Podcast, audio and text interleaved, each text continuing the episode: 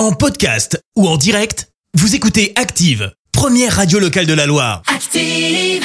Place à l'info du jour qui fait du bien et ce matin on parle de retrouvailles. Avec la très belle histoire de Nadia et Mathéo, ils sont frères et sœurs et pourtant ils ne se connaissent pas ou presque pas et pour cause, ils ont été euh, placés dans deux familles d'accueil différentes.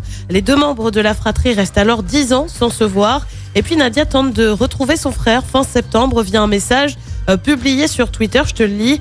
Euh, bon voilà, j'espère que Twitter pourra m'aider, ça fait longtemps que j'y pense, mais je ne me suis jamais lancée. Je suis à la recherche de mon petit frère Mathéo, nous avons été placés euh, dans des familles d'accueil et lui a eu une chance d'adoption.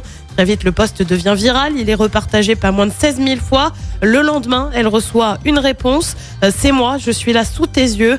Euh, Mathéo a en effet vu le tweet. Désormais, le frère et la sœur devraient se retrouver pour les vacances de la Toussaint. Incroyable, c'est vraiment une belle histoire avec, euh, avec Twitter. Là, ça fait Il n'y plaisir. a pas que des haters. Ça fait du bien de Il y a dire ça. aussi des belles histoires. ouais. Merci, vous avez écouté Active Radio, la première radio locale de la Loire. Active.